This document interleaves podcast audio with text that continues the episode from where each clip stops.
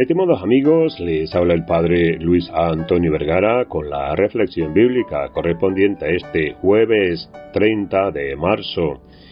El Evangelio está tomado de San Juan, capítulo 8, del 51 al 59. En estos días vamos terminando de preparar el corazón para entrar en lo más importante y grande de lo que es la Semana Santa. Y me parece clave en esto de poder preparar el corazón y fortalecerlo, meditando sobre el primero de los versículos en este fragmento del Evangelio. Es una especie de pedido y de sana exigencia el que hace Jesús hablar con los judíos. El que es fiel a mi palabra no morirá jamás, nos dice Jesús.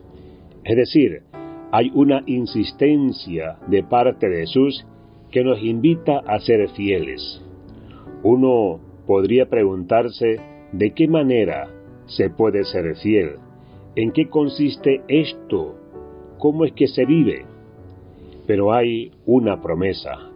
Nos dice, no morirán jamás.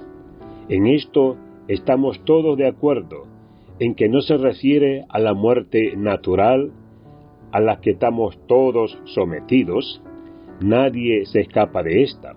Se refiere más bien a una muerte de carácter más bien existencial e integral no se llevará muerte de este mundo al reino definitivo. No habrá muerte eterna. Y entonces, ¿qué significa ser fiel? El pedido de Jesús se ve también como coherencia de su vida. En el momento en que empieza a entender que no le queda otra que morir por amor, Jesús pide que seamos fieles esto de la fidelidad cuesta, porque nos cuesta ciertamente seguir a Jesús.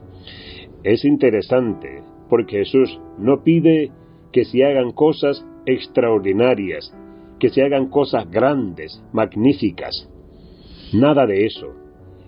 Pide que seamos fieles. Es lo único que Él nos pide. Y uno es fiel cuando hay amor. Cuando el amor se termina, la tentación es la infidelidad.